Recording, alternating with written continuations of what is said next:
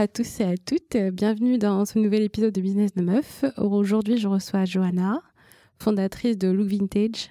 Avant de commencer euh, ce podcast, je remercier Anne qui a contribué à sa production. Donc, euh, je te remercie Anne pour cette contribution sur Tipeee et merci de nous aider à faire avancer le podcast Business de Meuf. Donc, on va commencer. Bonjour Johanna. Bonjour. Bienvenue dans ce nouvel épisode. Tu as fondé l'entreprise Look Vintage. Est-ce que tu peux nous dire un petit peu plus sur ce que c'est que Look Vintage? Bien sûr. merci de m'avoir invité déjà. Avec grand plaisir. Alors, du coup, moi, j'ai créé Look Vintage il y a 9 ans maintenant, bientôt 10. Et c'est une friperie, du coup, qui se situe à Lyon en boutique, mais aussi sur Internet. Ok, donc c'est une friperie en ligne où euh, tu proposes euh, des articles. Alors il y a des vêtements, des accessoires, des chaussures et c'est pour hommes et femmes. Hum, qu'est-ce que tu faisais avant de, lancer Look Vintage? Alors, quand j'ai lancé Look Vintage, j'étais en deuxième année de licence en art du spectacle. Et du coup, j'ai terminé cette euh, licence. Et dès que ça s'est fini, j'ai fait Look Vintage à temps plein parce que ça marchait déjà un petit peu. Un petit peu. Du coup, je me suis lancée à temps plein dedans. D'accord. Euh, du coup, tu as commencé Look Vintage alors que tu étais encore euh, étudiante? Oui, exactement. Et euh, tu as monté ta boîte tout de suite ou Alors en fait, au début, j'ai pris un statut auto-entrepreneur. D'accord. On était deux copines à lancer ça à la base. Et mhm. du coup, on lançait ça, mais c'était pas du tout pour en faire une boîte. Enfin, on pensait, on pensait jamais qu'on en vivrait. Hein. Et, et du coup, c'était un petit truc à côté de nos études parce qu'on adorait chiner. moi, je mhm. faisais beaucoup de photos. Donc du coup, bah, ça me permettait. Et donc, on l'a lancé que sur Internet à la base. Mhm. Et voilà. Donc vous aviez déjà un site e-commerce? Alors à l'époque on a commencé avec un blog, c'était un peu l'époque des blogs mode, etc. Donc du coup euh, nous on n'y connaissait rien du tout. Donc on a fait un blog et le, principe à la base c'était de présenter les fringues dans des looks. D'accord. On faisait que, bah ouais, que des, des looks entiers et les gens pouvaient acheter bah, soit toute la tenue, soit euh, bah, le, le, chapeau, euh, le haut, le pantalon. Pendant six mois, on a fait ça toutes les deux. Six, huit mois, on a fait ça toutes les deux avec ce blog. Et en fait, au bout de six, huit mois, mon amie avec qui j'avais créé le Vintage, elle, elle s'est consacrée à ses études, donc elle m'a laissé le projet. D'accord. Et à ce moment-là, je me suis dit, oh là là, si je fais ça toute seule, euh, avec le format blog, c'est compliqué parce qu'il n'y a pas de paiement en ligne. Il fallait que les mhm. gens nous envoient un mail, après qu'ils réservent l'article, qu'ils nous envoient un chèque. Enfin, c'était euh, un peu complexe au niveau logistique. À ce moment-là, quand elle est partie, j'ai fait un vrai, un vrai shop euh, en ligne avec une plateforme d'e-commerce qui s'appelle Shopify. Oui. Et qui est déjà toute faite. Donc j'ai Shopify déjà en 2009 le projet, je l'ai créé en 2011. D'accord. Donc il y a 9 ans. D'accord. Mais c'était en 2011 et, et, du coup la plateforme Shopify, ça a dû arriver en 2012. D'accord. Je pensais que c'était beaucoup plus récent que ça. D'accord. Très bien. que ça. Donc du coup, avec le blog, c'était assez compliqué euh, de soit, enfin, les gens devaient vous envoyer un mail et ensuite vous envoyer les articles aux personnes. Ouais. Donc niveau logistique, c'était pas du tout pratique. C'était pas très pratique, non. Ok. Donc après, tu es passé d'un blog à euh, ah, un, vrai un vrai un vrai shop, mhm. d'accord. Et tu as abandonné la partie blog complètement Oui, euh, ouais, je l'ai abandonné. À ce moment-là, ça s'est arrêté, euh, ça s'est arrêté le blog. Je l'ai laissé euh, courir, mais mhm. je, ne l'alimentais plus. D'accord.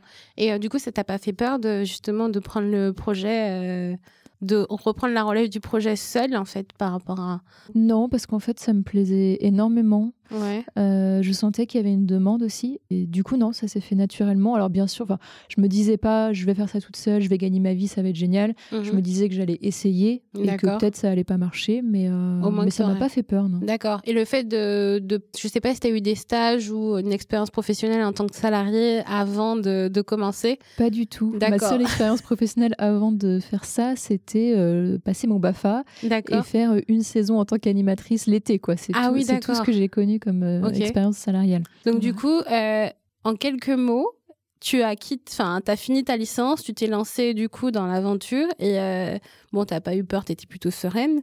Tu t'es dit bon, je teste, ça fonctionne, ça fonctionne pas, bon, bon c'est pas grave. Hein. Mhm. Euh, ça n'a pas forcément d'incidence. Au fur et à mesure, ça a donné quoi en fait, euh, Look Vintage? Alors la première année du coup après ma licence, euh, donc là il y avait toujours que le projet en ligne, hein, il n'y avait pas du tout la boutique à ce moment-là. J'ai un peu galéré la première année parce que forcément il fallait faire connaître le site, etc. Mhm. Donc j'arrivais à me payer assez misérablement, mais bon, ça, ça, ça, allait quand même. J'arrivais, enfin finalement, entre mon train de vie d'étudiante et mon train de vie de jeune active avec ce projet, bon, euh, j'avais pas, trop de différence. Voilà, j'avais pas gagné en confort de vie, mais bon, c'était quand même assez prometteur. Mhm. Et en fait, bah, j'ai développé le projet petit à petit, donc d'année en année, c'était un peu mieux. Et La boutique, je l'ai ouverte en 2017. D'accord, donc, ça t'a pris quand même 6 ans J'ai fait longtemps en fait que avec le projet en ligne, ouais. D'accord. Ouais, c'est ça, la boutique elle a 3 ans. Donc pendant 6 ans, j'ai fait que sur Internet. Et au bout de 6 ans, en fait, j'avais beaucoup de clientes à Lyon qui achetaient sur mon site et on faisait des remises en main propre où elles venaient en bas de mon bureau et je leur donnais les vêtements. Et en fait, je voyais bien qu'elles, elles avaient qu'une envie, c'était de monter dans mon bureau pour voir tout le stock. Et du coup, je me suis dit, ah, mais peut-être je pourrais faire des, petites ventes euh, de temps en temps. Et puis, en fait, en cherchant un lieu, je me suis dit, non, mais autant, autant y aller à fond et essayer de prendre une boutique et voir ce que ça donne, quoi. Donc ça, c'était il y a trois ans, la boutique. Et voilà, le projet s'est développé comme ça petit à petit. Donc ensuite, je me suis beaucoup concentrée sur la boutique bah, pour la faire connaître au début, etc. Donc là, j'avais encore du mal à maintenir le site, enfin à faire les deux en même temps. En fait, ça me demandait énormément de boulot de faire les deux en même temps. Donc en fait, la boutique, elle était ouverte que l'après-midi et je faisais des photos pour le site le matin. Et après, j'ouvrais la boutique et je la tenais jusqu'à 19h. Donc c'était un peu épuisant. Et en fait, il y a un an, j'ai pris la grosse décision de d'embaucher. D'accord. Et meilleure décision de ma vie. du coup, j'ai embauché une personne pour gérer la boutique, qui s'appelle Emilia. Et j'ai embauché l'amie avec qui j'avais créé le projet il y a 9 ans, Noémie, qui revient dans l'aventure et qui gère du coup la partie euh, e-shop. Donc euh, c'est trop bien. Et là, du coup, depuis un an, bah, ça, ça, a vraiment pu bien se développer parce qu'en fait, je me, je me suis rendu compte qu'en faisant tout toute seule, oui, je, je faisais pas les choses bien, je faisais les enfin j'essayais de faire au mieux évidemment, mais je pouvais pas euh, à la fois mettre plein d'articles en ligne, euh, envoyer les colis dans des délais raisonnables, etc. Et en même temps tenir la boutique, conseiller les clients, remplir les rayons. Enfin c'est trop de boulot. Au début, quand il y a peu de clients, ça va encore, mais en fait avec le temps, ça devenait euh, impossible à gérer. Du coup, je me suis vraiment dit bon bah ce projet il a du potentiel. il faut que aussi je, je comment dire que je prenne un pari et que j'investisse euh, bah, de l'énergie des gens, etc., pour que ce soit bien fait et pour que la boutique elle soit euh, au maximum de son potentiel, que les clients aient un bon accueil, qu'il y ait toujours des nouvelles choses en rayon et tout. Et pareil pour le site qui est de plus, enfin qui est plus d'articles en ligne, qui est un vrai catalogue, parce que le problème que j'avais, c'est que euh, je mettais, je sais pas, cinq articles en ligne tous les deux trois jours, donc c'est quand même pas énorme ça, prenait déjà énormément de temps.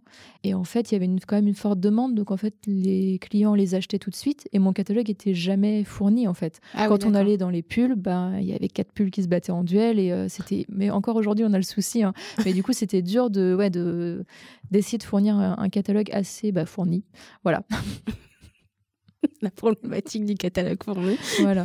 D'accord. Donc. Euh, tu as décidé d'embaucher que, très tard finalement. Bah oui, ça m'a pris euh, 8 ans. Parce que tu étais à, bout physiquement et que tu sentais que tu n'allais pas au bout des choses. Ouais, je sentais que j'étais arrivée au bout de... ce que tu pouvais faire, assumer seule. Exactement. Tu t'es fait accompagner justement pour. Euh, je me suis pour... jamais fait accompagner. Euh, D'accord. sauf là, tout récemment, bah, parce que maintenant. Euh, Avec des salariés. Maintenant, je considère que je suis une vraie entreprise parce qu'en fait, comme ce projet, il a commencé entre copines de façon un peu juste pour rigoler, voilà, c'est ça. Et ensuite toute seule, mais bon, c'était un test. Et puis après, toute, enfin, tu vois, au début toute seule, c'était de chez moi que je travaillais. Après, j'ai pris un bureau, mais c'était un, voilà, c'était un petit bureau, personne ne venait dedans. Euh. Et du coup, en fait, j'ai mis vachement de temps à me rendre compte que j'avais monté une vraie entreprise. Euh, j'ai mis du temps d'ailleurs. Enfin, du coup, j'ai été auto-entrepreneur pendant longtemps. Le statut de vraie entreprise, entre guillemets, euh, je l'ai pris quand j'ai ouvert la boutique, donc il y a seulement trois ans. Et en fait, c'est vrai que je me suis pendant longtemps dit que c'était un petit projet comme ça, que ça me faisait vivre, mais voilà, j'aurais jamais imaginé que comme je pourrais une espèce de déni finalement. Ouais, finalement, je pense que j'ai mis du temps à. Hum, ouais, mais je pense que ça, beaucoup de gens l'ont. C'est un peu le syndrome de l'imposteur. Tu te dis, oh, mais j'ai eu de la chance, euh, j'ai réussi à faire ça euh, comme ça, un peu par hasard, parce que j'ai eu de la chance, alors qu'en fait, ben non, enfin, j'ai cravaché pendant des années euh, pour en arriver là. Et ouais, je pense que ça aurait pu aller plus vite, mais je ne regrette pas du tout. Hein. C'était très bien aussi de faire mon petit truc dans mon coin. Oui, ça t'a permis de tester des choses, de voir ce qui fonctionnait, ce qui fonctionnait pas. D'avoir une liberté aussi que mm. aujourd'hui j'ai pas forcément avec euh, des, des salariés, etc. Et peut-être d'avoir un peu moins de pression. Oui, bah oui, j'étais toute seule, donc s'il y avait un mois où ça marchait moins bien, bah tant pis, je me payais un peu moins, mais euh, voilà. Aujourd'hui, ça peut plus se passer une fois que tu as des salariés et que tu t'es, as un peu cadré les choses. Il faut qu'à la fin du mois, on puisse payer tout le monde, toutes les charges, etc. Donc ça met une pression qui est plus importante mais en même temps, ça m'a enlevé une énorme pression au niveau du boulot et ça m'a apporté un, meilleur confort. de vie, oui, c'est sûr, quoi. Parce que j'ai travaillé pendant des années euh, sans prendre de week-end, enfin voilà, j'étais à fond là-dedans et d'avoir des salariés, ça m'a permis de cadrer un peu les choses et de me dire, bah voilà, eux, ils travaillent de telle heure à telle heure, ils ont des week-ends, et moi aussi, je vais pouvoir me, te reposer, me mettre un rythme aussi. Euh. Et est-ce que ça t'a apporté un peu plus de confort sur euh, la vision que tu avais pour ton entreprise, euh, peut-être anticiper plus sur les prochaines années, parce que en ayant des salariés, du coup, ça te permet d'avoir un peu plus de temps pour toi pour réfléchir, d'avoir une. Enfin, je pense que ça permet aussi de, sortir la tête du guidon. Ouais, exactement. Et euh, de pouvoir aussi se projeter, réfléchir, prendre le temps de la réflexion. Et exactement. pas... En fait, tu vois, je vois une énorme évolution depuis un an mhm. que du coup, je suis plus toute seule et que j'ai mon équipe avec moi. Bah déjà, je me sens moins seule. Oui. Enfin voilà, ça c'est un énorme confort parce que tu sais que tu n'es plus toute seule avec tes soucis à te lever le matin. Quoi. Il y a des gens qui se lèvent aussi et qui travaillent sur le mhm. même projet, les mêmes valeurs et tout. Ça c'est génial. Ouais, je me sens beaucoup plus forte en fait qu'avant. D'accord. Le projet, je le sens beaucoup plus solide aussi. Tu vois, je dis toujours projet. Oui. Je, dis, rarement ma boîte, je dis souvent le projet Look Vintage, alors que c'est plus un projet mm. depuis longtemps. ouais. Tu vois, il y a toujours ce truc. J'ai eu quelqu'un juste avant toi euh, qui a monté un espèce de coworking et qui disait que c'était un projet, alors qu'elle a un espèce de coworking ah physique qui fonctionne et elle, part, elle est encore au stade de, de, projet. Hein. Je pense que c'est euh, je, je sais pas, euh, peut-être que c'est un problème au niveau d'assumer les choses. Euh. Ouais, je sais pas. Après, moi, je pense que j'appelle ça le projet aussi parce que pour moi, c'est pas juste une entreprise. Enfin, déjà, ça évolue tout le temps, mm-hmm. mais c'est pas juste une entreprise, c'est aussi un. Pour moi, c'est pas Look Vintage, c'est pas juste une entreprise qui fait des, de l'argent en fait. C'est un projet global avec plusieurs personnes qui nous permettent de proposer à des gens une alternative pour s'habiller plus éthique, etc. Et du coup, ouais, je, vois un peu cette boîte comme effectivement une espèce de projet global qui je sais pas, qui va rendre un peu le monde meilleur en quelque sorte. Enfin voilà, qui, que des gens peuvent nous rejoindre, échanger leur façon de consommer, etc. Je pense que c'est ça aussi qui, qui fait que j'appelle souvent ça le projet. Par rapport aux, salariés, ça m'a apporté un confort du coup, parce que bah, forcément je suis plus toute seule, mais aussi j'ai le temps, comme tu disais, euh, avant je, voilà, je passais mes journées à faire des tâches assez répétitives et du coup je n'avais pas de recul sur le projet et c'est vrai qu'on voit une énorme évolution depuis un an que j'ai mes salariés, la boîte euh, a beaucoup évolué, beaucoup plus finalement que en enfin tu vois que les années précédentes où j'évoluais vraiment petit à petit quoi. Ouais d'accord. Tu, posais les. Ouais. Aujourd'hui c'est plus facile. Si j'ai une idée, bah vu que je suis plus toute seule, on peut la mettre en place hyper vite, la tester, etc. Et ouais c'est beaucoup plus sécurisant, ouais. Oui, d'accord. Et agréable aussi parce que du coup ça change de mois en mois et il y a une énergie qui est plus dynamique quoi. Est-ce que ça t'a pris beaucoup de temps de, de trouver, euh, enfin, de trouver ton personnel, non, parce qu'au final, euh, c'était une des anciennes fondatrices qui est devenue salariée.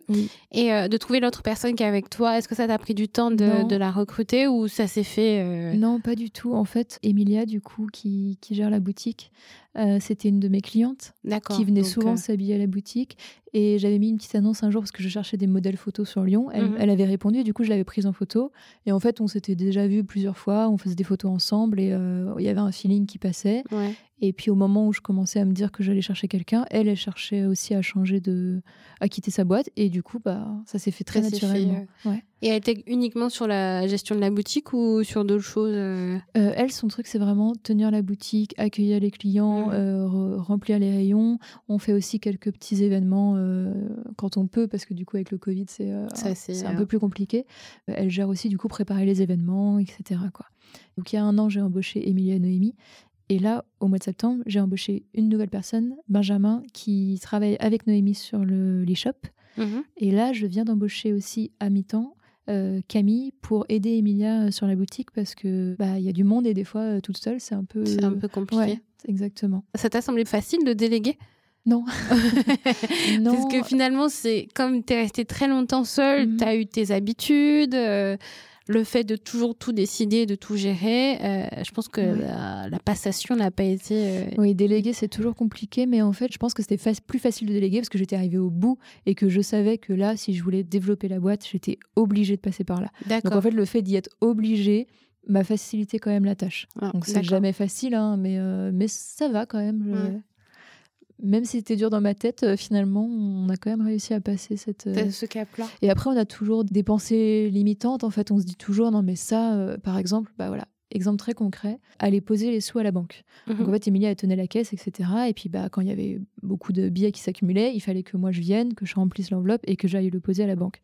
Et en fait, euh, bah, ça fait un an qu'on fait comme ça. Et là, récemment, elle m'a dit, mais pourquoi moi je pourrais pas y aller? Mhm.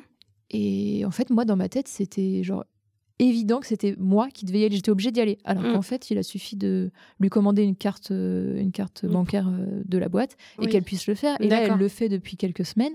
Mais je me- ça me change la vie. À chaque fois, je me dis, oh là, mais oui, enfin. J'étais persuadée dans ma tête, enfin, on se met des fois des, des blocages tout seul. hein. J'étais persuadée que j'étais la seule à pouvoir m'occuper de ça, quoi. Ouais, d'accord. Donc, euh, en fait, c'est le fait de pouvoir établir toutes les tâches, de savoir qui s'occupe de quoi. Euh, oui, ça, ça doit prendre un certain temps aussi, euh, afin de savoir euh, comment tu organises, comment tu Oui. gères, comment euh, tu définis les tâches de chacun. Ouais. Vu que ça fait qu'un an aussi, Mm. je pense que ça prend un certain temps avant que Oui, tu. En fait, moi, j'avais sous-estimé quand j'ai embauché du coup mes, mes premières euh, salariés, j'avais sous-estimé le temps passé à manager une équipe, enfin, tu vois, à organiser effectivement les tâches, à planifier des choses, à voir si tout le monde se sent bien, euh, à Mhm. voir euh, comment on a avancé sur telle ou telle tâche. Je- Moi, je me disais, bon, bah voilà, je vais avoir plus de temps, je vais pouvoir aider un peu à la boutique, je vais pouvoir aider un peu pour le site, je vais pouvoir euh, passer plus de temps à chiner, euh, faire la com, etc., faire les, trucs, les choses mieux. Mais j'avais pas estimé tout le temps que ça prend aussi de- d'avoir De manager. au niveau administratif déjà, mhm. mais aussi effectivement au niveau bah, planning, etc. Quoi. Ouais. Et là, du coup, maintenant qu'on est, enfin maintenant qu'ils sont quatre, qu'on est cinq, ouais, ça fait une sacrée organisation. Enfin, là, on va se faire un, un agenda partagé pour mettre un peu toutes les tâches et que tout le monde s'y retrouve, quoi. Mm. Mm. Bah, vive la technologie, en fait. Oui, complètement, complètement. Bah oui, je pense que ça, ça a dû te prendre du temps aussi de, de te rendre compte des choses, euh, de ce que tu pouvais ou pas faire. Oui, oui, oui. On est encore en, en adaptation. Est-ce que tu n'avais pas eu, avant de commencer, des... est-ce que tu avais fait des études de stylisme, de modélisme ou de design? Tu fait que de, de tout.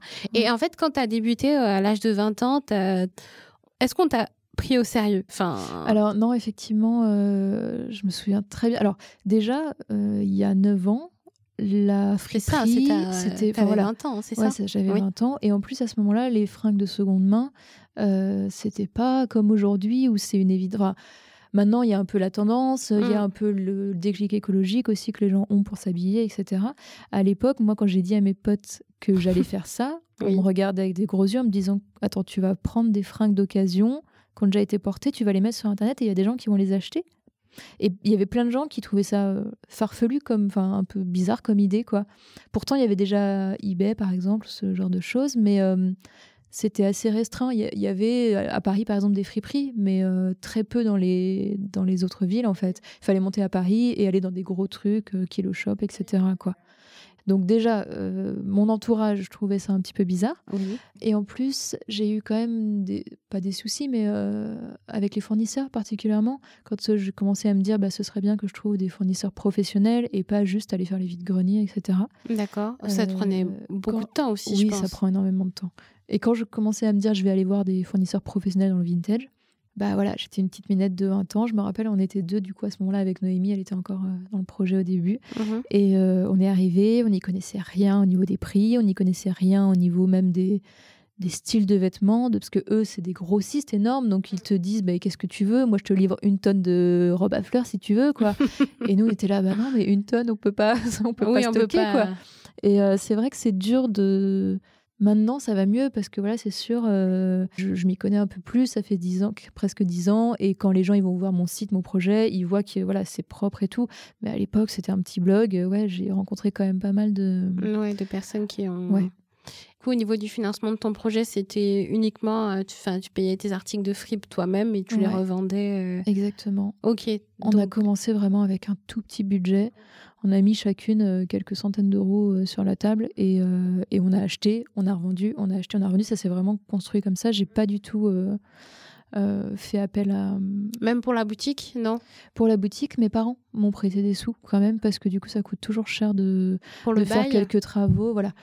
Le bail, les frais bah, d'agence, l'agent immobilier, fallait avancer les trois mois de les premiers trois- les premiers mois de loyer et euh, bah, les quelques travaux, aménagements, etc. Quoi. Donc là, mes parents m'ont prêté un peu d'argent. ouais. D'accord, t'as jamais fait appel à une banque, à Non. des sources de financement Alors euh, là, récemment, euh, avec la crise du Covid, Oui. vu qu'ils ont débloqué euh, des prêts un peu plus accessibles aux entreprises, Mhm. euh, je- voilà, pour bah, sécuriser la boîte et Mm. pouvoir sécuriser aussi les emplois que j'ai créés, j'ai emprunté un petit peu, un petit peu d'argent, effectivement, ouais, à la BPI.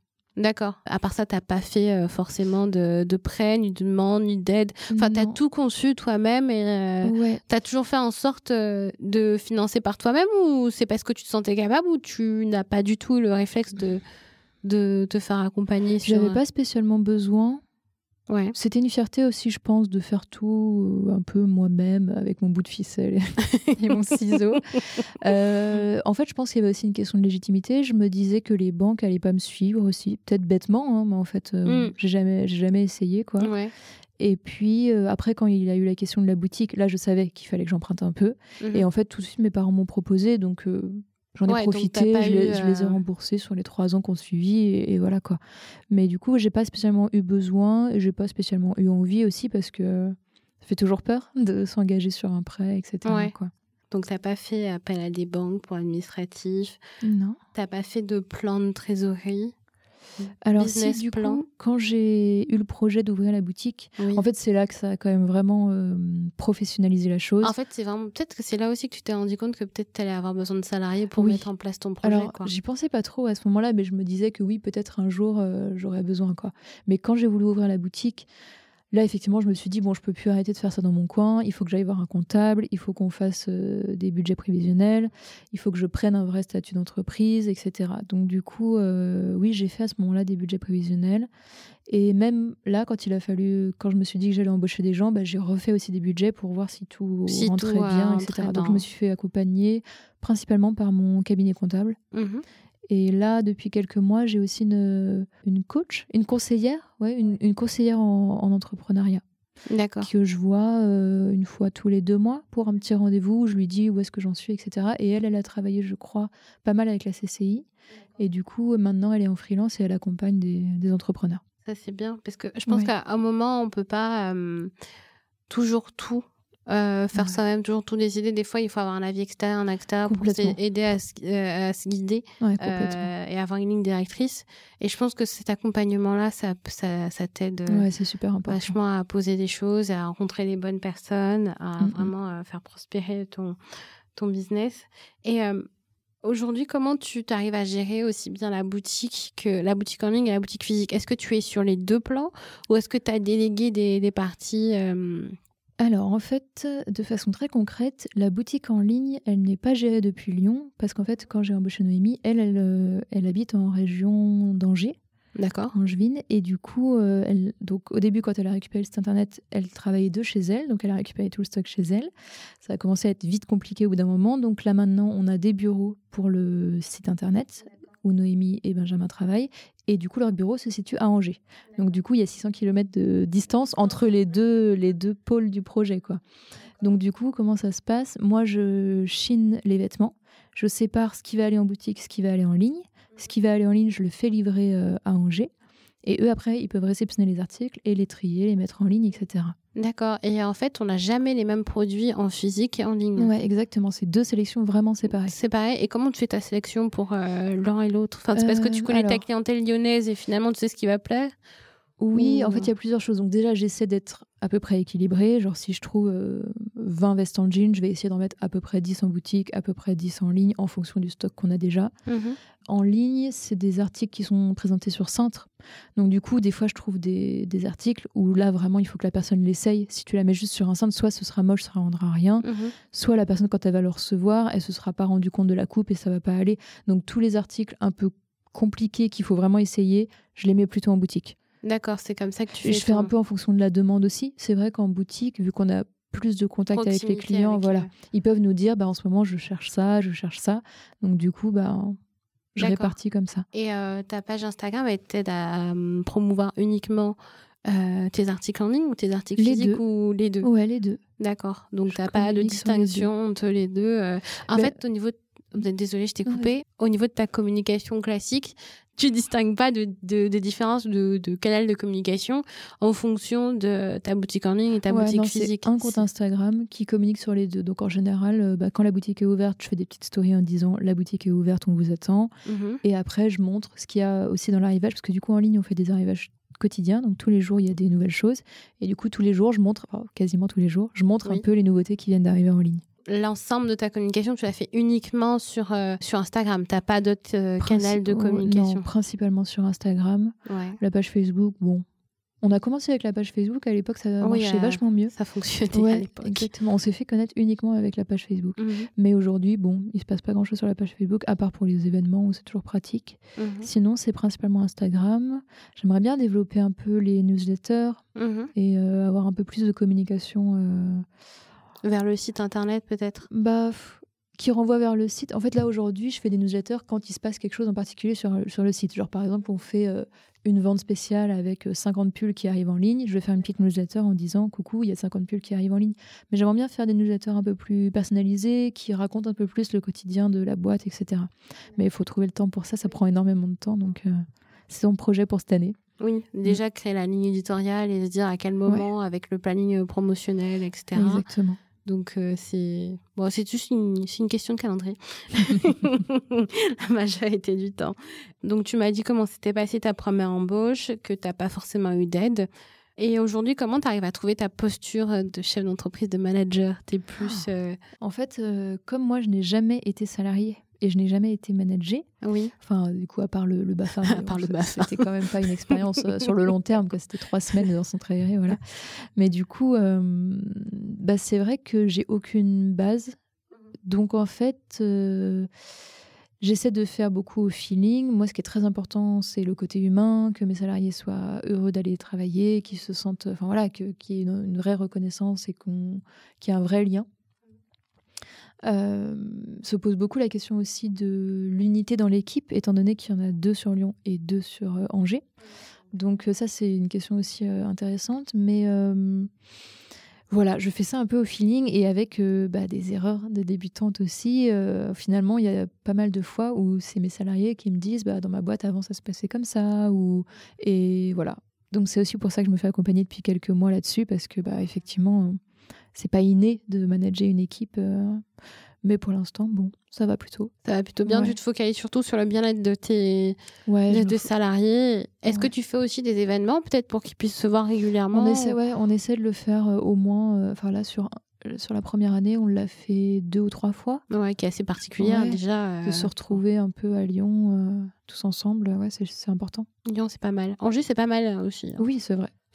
J'ai habité ah, à Angers pendant deux ans. Non, pendant un an, pardon. C'était très bien. J'ai beaucoup fait la fête. Maman, j'espère que tu n'écoutes pas. voilà, j'étudiais, j'étudiais. Voilà. Donc euh, maintenant, vous avez la possibilité de me poser des questions quand je dis qui vient. Et euh, comme Caroline fait partie euh, de nos contributrices, donc du coup, elle a la primeur de pouvoir me poser des petites questions. Alors, ce qu'elle me demande, Caroline, c'est est-ce que tu aimerais refaire des collections prêtes à porter upcycling? Ah oui, alors du coup justement c'est euh, une partie du projet dont euh, auquel je pensais tout à l'heure parce que j'en ai pas parlé. En fait au milieu du coup de ces neuf années, euh, mhm. il y a eu un moment où je me suis dit ce serait hyper chouette de rajouter une partie création au projet et que ce soit pas que de la friperie. Et du coup ça a duré trois ans. D'accord. Pendant trois ans, du coup, je me suis associée avec une amie à moi qui était couturière sur Lyon. C'était euh, avant d'ouvrir la boutique et après quand j'ai pris la boutique, enfin autour de l'ouverture de la boutique, quoi. Et du coup, on faisait des vêtements dans des tissus d'occasion. Euh, on récupérait des rideaux, des choses comme ça, et on faisait ou des fins de rouleau, et on faisait des, des vêtements dedans. Mais en fait, c'était très compliqué de gérer les deux en même temps le côté friperie et le côté euh, vêtements neufs entre guillemets en fait. Euh, et c'est elle du coup qu'elle elle était couturière et euh, modéliste, donc c'est on imaginait les vêtements ensemble. Elle elle les elle faisait les patrons et ensuite elle les confectionnait. Donc c'était super chouette, c'était vraiment cool. Hein. Mais c'est vrai que oh, qu'est-ce que c'est compliqué d'avoir une marque. Enfin c'est pas du tout comme acheter des vêtements d'occasion et les revendre. Il y a tellement d'étapes et ça prend tellement de temps de confectionner un vêtement de A à Z que euh, voilà, c'était compliqué de tenir les deux de front. Et donc on a fini par euh, arrêter ce projet. Et non, du coup, c'était pas un projet de reprendre ça. Je préfère me concentrer sur le côté friperie. Peut-être que ça viendra après. oui, peut-être. Ouais, on sait jamais. Mais ça a quand même duré trois ans, quand même. À partir du moment où j'ai commencé à y penser, on a commencé à y travailler. Jusqu'à la dernière collection, ouais, trois ans en tout. Ouais. Trois ans, bah, c'est quand même bien, trois ans avec euh, plusieurs collections euh, mhm. de, vêtements faits et réalisés par une modéliste euh, styliste. C'est pas négligeable, quoi. Surtout quand, quand, on sait tout le travail que ça demande. pour gérer des collections. ce qu'elle demande aussi, c'est est-ce que ton activité a un impact sur ta vie personnelle et ta vision des choses? Enfin, je mhm. pense que oui. Oui, bien sûr. Bah, comme tu disais tout à l'heure, c'était un projet. Quand tu parles de projet, c'est le côté éthique. Effectivement, au niveau de ma vie personnelle, bah forcément, c'est rythmé par mon entreprise hein, au niveau du rythme de vie, au niveau de euh, mon moral ou ce genre de choses. Euh, c'est très très lié. Mhm. Après, depuis que j'ai embauché des gens, je peux quand même un peu plus euh, différencier le, travail et la vie personnelle et me projeter aussi dans des projets de vie personnels parce mhm. qu'avant c'était enfin ma vie c'était look vintage quoi je me projetais pas dans d'autres choses que développer cette boîte quoi donc maintenant c'est un peu un peu différent est-ce que ça, ça, a impacté ta vie ta vision des choses ta vision, des euh, choses bah, énormément au niveau de la façon de consommer en mm. fait c'est vrai que quand j'ai commencé euh, ce projet il y avait pas autant que maintenant le côté écologique. Enfin, comment dire Il y avait le côté écologique, recyclage, etc. on était moins sensible. Mais voilà, en fait, c'est vrai que ça, ça, ça, d'avoir cette boîte, ça m'a permis de vraiment changer ma façon de consommer, mhm. ma façon de voir les choses au niveau euh, écologie, euh, mode, de me renseigner beaucoup sur ce qui enfin voilà sur ce milieu-là et, euh, et oui d'affirmer ma vision des choses ça c'est sûr surtout à ce niveau-là le fait d'avoir ta boîte dans cette dynamique-là, mm. ça t'a permis d'avoir une vision différente de, de... consommer différemment, euh, d'affirmer un peu euh, mes choix aussi. quoi. Mm. Mm. c'était, c'était vraiment bien déjà à l'époque de, Parce que généralement, les gens qui achetaient en fripe, c'était déjà un peu looké. Oui, c'était plus pour le style. Le style, que pour le côté, j'ai pas envie d'aller en fast fashion. C'était vraiment plus pour être original ou pour payer peu cher ses vêtements mais il n'y avait pas encore ce, alors, ce côté euh, euh, éthique, enfin, s'habiller éthique. Alors que maintenant, ça rentre énormément en compte, je mm. pense, beaucoup plus qu'il y a 9 ans. Oui, c'était beaucoup plus facile. Hein. Et euh, c'est vraiment en fonction de sa façon de, de consommer. Donc c'est déjà bien. Tu étais déjà visionnaire à l'époque. ouais, on peut dire ça, oui. Euh, est-ce que tu avais euh, quelque chose à, rajouter? On a parlé aussi du Covid, de comment tu as, réagi aux choses. Euh, on a parlé de ta vision des choses. ton entreprise, d'ici quelques années, tu penses que qu'elle va s'articuler comment? Je, ne sais pas. Je sais pas. J'espère qu'elle va se développer dans le bon sens et mmh que je pense en fait que dans quelques années, s'habiller en fripe, ce sera euh, beaucoup plus une norme mm. que maintenant, j'espère en tout cas. Euh, mais je pense qu'on va aller dans ce sens-là parce qu'il y a beaucoup de, de gens qui se lancent, il y a beaucoup de gens qui ont envie de changer les choses et changer leur façon de s'habiller. Mm-hmm. Peut-être une deuxième boutique Ouais, ça c'est quelque chose qui me plairait bien. Hmm. Paris 11e. À Paris, je sais pas, hein, mais. Euh, à Paris 11e. ah oui, c'est très précis.